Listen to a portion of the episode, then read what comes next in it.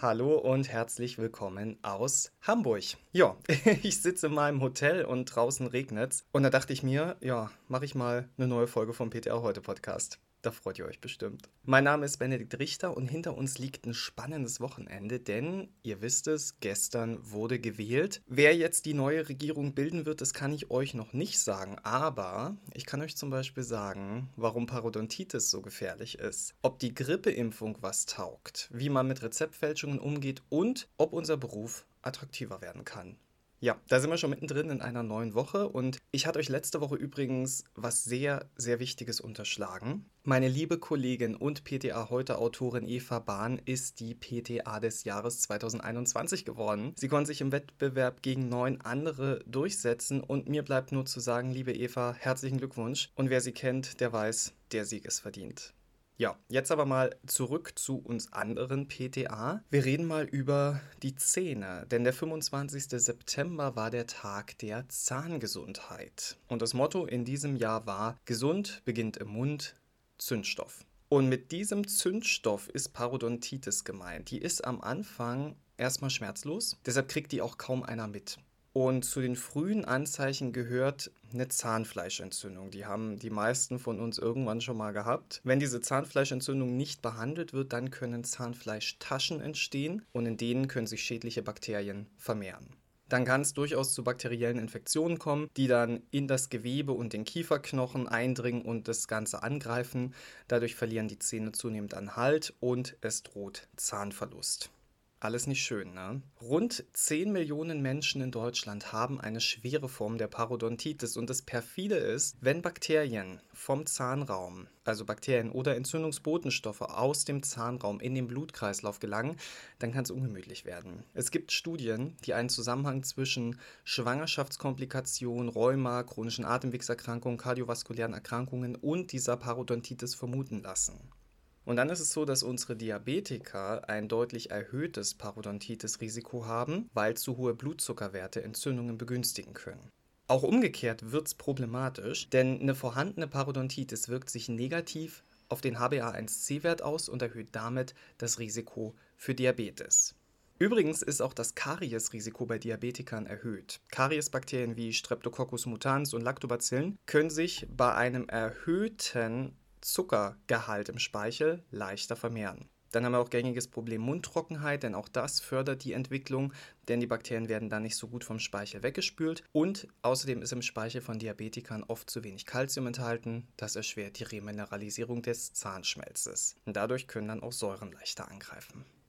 Ja, brechen wir es mal runter. Diabetiker sind eine besonders gefährdete Gruppe und sollten in ihrer Apotheke auch mal besonders auf die Zahnhygiene hingewiesen werden, denn den meisten ist das gar nicht bekannt. Zweimal im Jahr sollten Sie zur Vorsorgeuntersuchung beim Zahnarzt gehen und Ihren Zahnarzt auch über den Diabetes informieren. Außerdem empfiehlt sich die tägliche Anwendung von Zahnseide oder sogenannten Interdentalbürsten. Damit reinigt man dann die Zwischenräume und die sind ein beliebter Ort für Bakterien.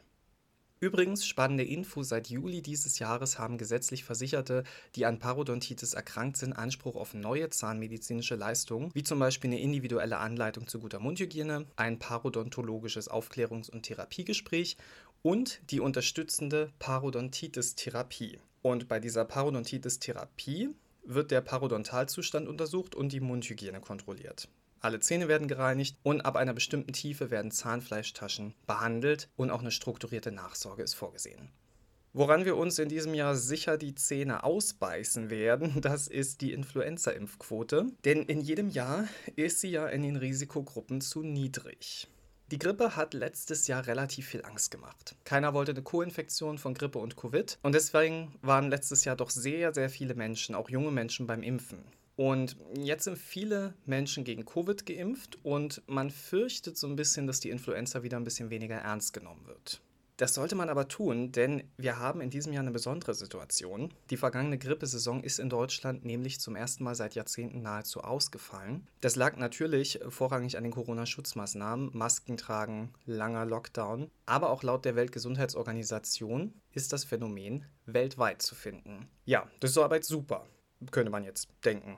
naja, wie ihr vielleicht wisst, werden die Daten zu den zuletzt zirkulierenden Virusvarianten als Grundlage für die Zusammensetzung des Influenza-Impfstoffs genommen. Und jetzt muss man sich überlegen, da die letzte Grippewelle nahezu ausgefallen ist weltweit, ist die Datenbasis zu den Erregertypen wesentlich geringer als sonst. Die Frage ist also, muss man sich dieses Jahr impfen lassen? Taugt der Impfstoff was? Laut der WHO lautet die Antwort ja. Sie sagen, auch wenn es wenig Aktivität von Influenza-Viren gab, es gab Aktivität. Und auch Thomas Mertens, der Chef der STIKO, der hält Sorgen über weniger Schutzwirkung für unbegründet. Lothar Wieler, der Präsident des Robert-Koch-Instituts, der findet jedoch die Datenbasis nicht so gut wie in den Vorjahren. Die Wirksamkeit lasse sich daher kaum abschätzen, sagte er auf einem Kongress. Die Frage ist natürlich die, ist die Influenza denn so gefährlich, dass ich mich impfen lassen muss? Also, das wisst ihr sicher, bei gesunden Kindern und Erwachsenen unter 60 Jahren verläuft eine Influenza in der Regel ohne schwerwiegende Komplikationen. Deshalb gibt es für sie auch keine spezifische Impfempfehlung. Ihnen wird aber auch nicht davon abgeraten. Ältere Menschen, also Menschen ab 60, die können mit der Impfung jedoch vor schweren Grippeverläufen bis hin zu tödlichen Lungenentzündungen geschützt werden. Und für das Robert Koch Institut gibt es zunehmend auch Hinweise darauf, dass die Grippe ein Risikofaktor für Herzinfarkte und Schlaganfälle ist.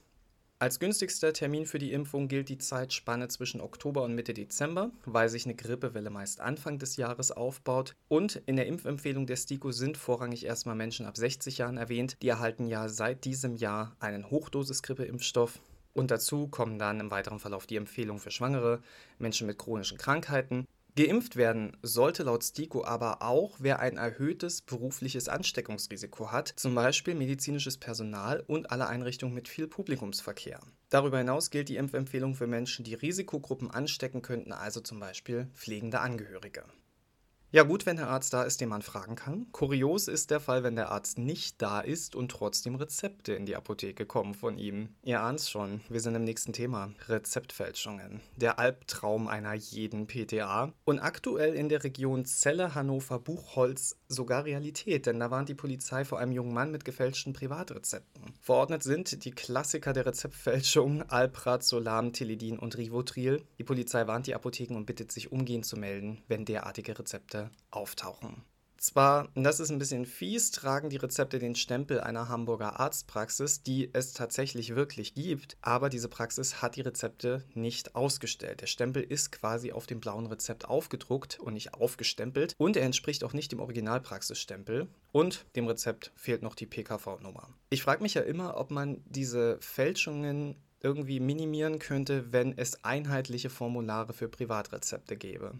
Aber ja, zum Glück kommt bald das E-Rezept und dann werden Fälschungen wohl der Vergangenheit angehören. Bis es soweit ist, müssen wir natürlich darauf vorbereitet sein. In dem konkreten Fall ist es jetzt so, dass die Rezepteinreicher sich als Abholer ausgeben, die die Arzneimittel für eine andere Person abholen. Da wird oft dann vorher telefonisch in der Apotheke nachgefragt, hallo, haben Sie das vorrätig? Beziehungsweise können Sie mir das bestellen, dann komme ich nachher vorbei. Und das pfiffige Personal in der Apotheke, das sollte sich dann unbedingt die Telefonnummer des Anrufers notieren, so der Rat der Polizei.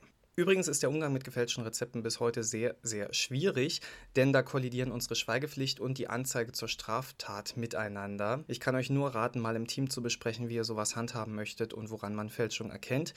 Denn viele von uns hatten ja schon mal eins in der Hand. Und außerdem sollte man auch über das typische Verhalten sprechen, nämlich die eben erwähnten Anrufe, das Auftauchen zu absoluten Stoßzeiten, damit eben keine Zeit für lange Kontrollen bleibt und das Nervöswerden, wenn bestellt werden muss. Tja, ansonsten drücke ich euch die Daumen, dass dieser Nervenkitzel an euch vorübergeht. Und stattdessen lenke ich euren Blick mal auf ein anderes Nervenkitzel verursachendes Problem, die Aufwertung unseres Berufes. Und jetzt meine ich nicht diesen Vorschlag zur Vertretungsbefugnis, sondern das, was auf dem Deutschen Apothekertag besprochen wurde. Ja, ganz recht. Wir PTA waren Thema beim Deutschen Apothekertag. Meine liebe Kollegin und Chefredakteurin Conny Neth, die war mal wieder rasende Reporterin für uns und hat das Wichtigste von diesem Tag in einem Artikel auf pta heute.de zusammengefasst. Und ich würde es euch einfach mal weitergeben. Ganz genau könnt ihr es aber online auch nochmal nachlesen. Also am zweiten Tag war erstmal der Jens Spahn da damals noch Bundesgesundheitsminister. Das ist ja wahrscheinlich bald vorbei. Und ich weiß, dass er bei den Apotheken keinen so guten Ruf genießt, aber er hat sich bedankt bei uns für unsere Leistung in der Pandemie. Außerdem stellte er die Hoffnung in Aussicht, uns die Rezeptbelieferung auch in Zukunft leichter zu machen, dank der Pandemie-Sonderregeln. Und auch kritikfähig war er. Er hat nämlich Versäumnisse eingeräumt bei der Kommunikation mit den Apotheken bei der Einführung der Impfzertifikate Vergütung. Ja, genug sparen. Was wurde jetzt über den PTA-Beruf gesagt? Also, die anwesenden ApothekerInnen einigten sich darauf, dass die Attraktivität des PTA-Berufs durch Fortbildungsmaßnahmen erhöht werden soll. Große Aussage war, die PTA sind als Arbeitskräfte in der öffentlichen Apotheke unersetzlich. Angesichts der sinkenden Zahl an PTA, die in der öffentlichen Apotheke arbeiten, sei es auch Aufgabe der ABDA, die Attraktivität des Berufs bei den Schulabgängern, aber auch bei den ausgebildeten PTA zu erhöhen, heißt es in der Antragsbegründung der Apothekerkammer Nordrhein. Das kann auch mit Angeboten der Weiterbildung unterstützt werden. Dadurch soll verhindert werden, dass PTA nach einigen Jahren, die sie in der Apotheke gearbeitet haben, ihren Arbeitsplatz dann wechseln, weil ihnen die Weiterbildungsmöglichkeiten ausgehen. Und dann folgte noch eine Rede von Sandra Barisch, das ist eine engagierte Apothekerin aus Baden-Württemberg, und eine Diskussion darüber, ob es hier um Fort- oder Weiterbildung für PTA gehen soll. Viele RednerInnen plädierten dafür, auch den PTA Fort- und Weiterbildung zu ermöglichen. Ziel sei letztlich, die PTA in der öffentlichen Apotheke weiter zu qualifizieren und ihnen eine fachliche Weiterentwicklung zu ermöglichen. Dabei sei auch klar, Leistung müsse sich lohnen und eine Berufung berufliche Fortentwicklung müsse sich auch im Gehalt niederschlagen. Letztendlich stimmten die Delegierten knapp 400 Ja-Stimmen zu ca. 40 Nein-Stimmen einem Änderungsantrag zu, dass die Attraktivität des PTA-Berufs in der öffentlichen Apotheke zu erhöhen sei, beispielsweise durch Fortbildungs- und Weiterqualifizierungsmaßnahmen. Außerdem wurde beschlossen, Modelle dazu in einer Arbeitsgruppe zu arbeiten und in der sitzen unter anderem PTA und ApothekerInnen. Ja, und Kinder, was soll ich euch sagen? Ich werde auf meine alten Tage nochmal sentimental, wenn ich sowas vorlesen darf. Danke an all die engagierten PTA und ApothekerInnen, die sich für uns einsetzen und danke an Conny Neth für diesen sehr schönen Bericht. Und ich finde, mit dieser guten Nachricht können wir jetzt motiviert in die neue Woche starten, oder? Ich natürlich etwas mehr als die arbeitende Bevölkerung von euch, denn ich habe Urlaub. Aber ich glaube, ich besuche heute erstmal eine Apotheke in Hamburg denn ich war schon lange nicht mehr in der Apotheke. Ich habe zu wenig Masken eingepackt und ich habe auch meine Ibuprofen zu Hause vergessen. Also vielleicht sehen wir uns ja gleich bei einem von euch in der Apotheke. Falls nicht, wünsche ich euch eine wundervolle und stressfreie Woche. Und nächste Woche, da hören wir uns wieder, wenn ihr mögt. Ich werde auf jeden Fall da sein und zwar aus Stuttgart, dem Sitz des Deutschen Apothekerverlages und der PTA heute. Das wird spannend. Ähm, bis dahin, gehabt euch wohl.